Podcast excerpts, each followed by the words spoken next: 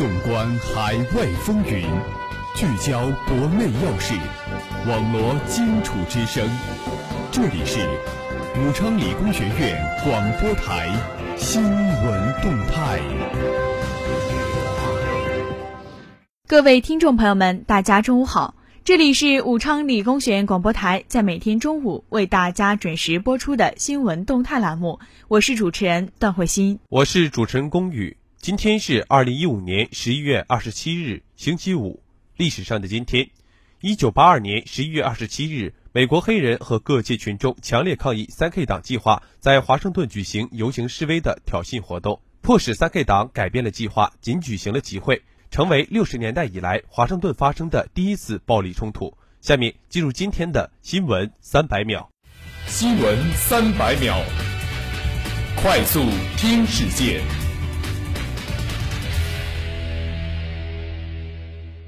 应法兰西共和国总统奥朗德和气候变化巴黎大会主席法比尤斯邀请，国家主席习近平将于十一月二十九日至十一月三十日赴法国出席气候变化巴黎大会开幕活动。应津巴布韦共和国总统穆加贝邀请，国家主席习近平将于十二月一日至二日对津巴布韦进行国事访问。应南非共和国总统佐马邀请，国家主席习近平将于十二月二号至五号对南非进行国事访问，并赴约翰内斯堡主持中非合作论坛峰会。十一月二十五日，国家主席习近平在北京人民大会堂同波兰总统杜达举行会谈。性价比最高代言，李克强邀中东欧十六国领导人共乘高铁。国家卫生计生委、国家中医药管理局近日提出，到二零二零年，各地要力争实现让每个家庭拥有一名合格的签约医生，每个居民有一份电子化的健康档案。美联邦法官称，中国银行藐视法庭，欲开巨额罚单。春运火车票昨日起开售，或迎网络抢票最激烈的一年。公安部部署行动，整治娱乐场所涉黄赌毒违法犯罪，严打幕后保护伞。中国多地遭遇极端天气，北方遇暴雪，南方迎冬雪。中国在册吸毒人口超三百万，女性吸毒人数逐年增加。广州顺德又现卖地土豪村，每家分红三百六十万。据悉，分钱以股的形式发放，每股仅有二十一万元。俄遭击落战机获救飞行员接受采访称：“我很好。”欧洲复兴开发银行积极考虑中国的加入申请。北京禁止不合格渣土车进六环。十一月二十五日，在广东佛山高明高速路，一辆满载活青鸭的货车在途中突然自燃，车上两千多只活鸭变成烤鸭。芝加哥爆发抗议十七岁黑人青年被枪杀大游行。中国天文学家发现黑洞高速喷射物质的新模式。俄罗斯天然气工业股份公司二十五日宣布，乌克兰预付款天然气用量当天已全部提取完，在按规定缴纳新的预付款前，终止对乌供气。十一月二十五日，在津巴布韦首都哈拉雷，津巴布韦总统穆加贝为新机场路启用喝彩。热点聚焦，聚焦热点。首先，让我们来共同关注国际新闻。李克强与中东欧国家领导人共乘中国高铁。国务院总理李克强在与来华出席第四次中国中东欧国家领导人会晤的外方领导人共乘中国高铁。高铁是中国装备制造的一张黄金名片。从苏州北站到上海虹桥站，百余里的路程，二十多分钟的车程，成为了一段中国和中东欧国家“十六加一”合作加速前行的旅程。站台上，一辆崭新的高铁列车迎候李克强和远道而来的贵宾，车身上中国与中东欧十六国国旗以及“十六加一”大于十七的标志分外醒目。车厢里，李克强同各国领导人亲切交谈，共话合作。李克强说：“中国在交通基础设施领域拥有优势的产能，技术先进，性价比高，具有国际竞争力。这是我们多年来经济发展、技术进步、装备升级、工程建设人才成长等多方面因素积累的成果。现在，中方愿同有需求的国家分享这一成果。”李克强强调。经过三年的不懈努力，十六加一好比一辆列车在不断的加速，它将展现中国和中东欧的携手合作，使我们的十六加一在高速列车上飞奔。当然，不仅是要有高速，还要相互都感受到舒适，特别是安全。十六国领导人认真听取了中国高铁建设发展以及相关装备设计和性能等情况，赞赏中国高铁运行的很平稳、很舒适。他们从沿途风光中感受到了中国城市发展和现代化建设的勃勃生机，赞赏中国经济社会发展所取得的巨大成就。不知不觉中，列车平稳抵达目的地上海虹桥。这个美丽地名和这段美好旅程的寓意不谋而合。相信高铁等交通基础设施合作必将为中国中东欧国家搭建互联互通、产能合作、贸易往来、人员交往的彩虹桥。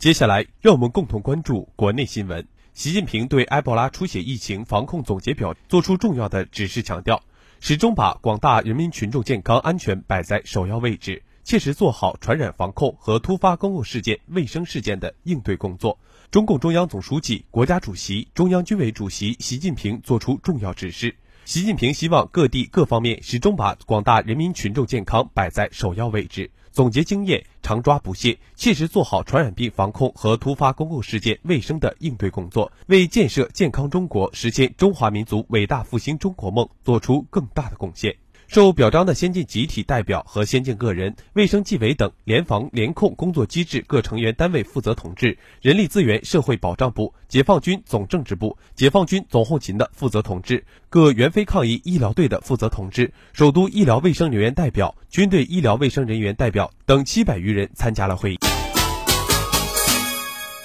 接下来，让我们共同关注武汉本地消息。全球跨境电商光谷论坛暨“一带一路”峰会十一月二十七日在汉启幕，抢抓带路战略机遇，大力发展跨境电商。二零一五全球跨境电商光谷论坛暨“一带一路”峰会于十一月二十七日至二十八日在武汉举行。峰会聚焦“一带一路”县域经济、跨境电商三大主题，将探讨在互联网加的大趋势下，如何共享全球电商发展成果。本次峰会由湖北省商务厅、武汉市人民政府主办，武汉东湖新技术开发区管委会、传神与联网网络科技股份有限公司承办，湖北日报传媒集团联办，往来云商信息技术有限公司执行。受邀嘉宾阵容豪华，包括马来西亚、塔吉克斯坦以及埃及等“一带一路”沿线国家驻华使馆代表，全国一百个县市负责人，跨境电商各领域最权威的专家学者，“一带一路”沿线有鲜明特点的十家境外知名电商平台代表等。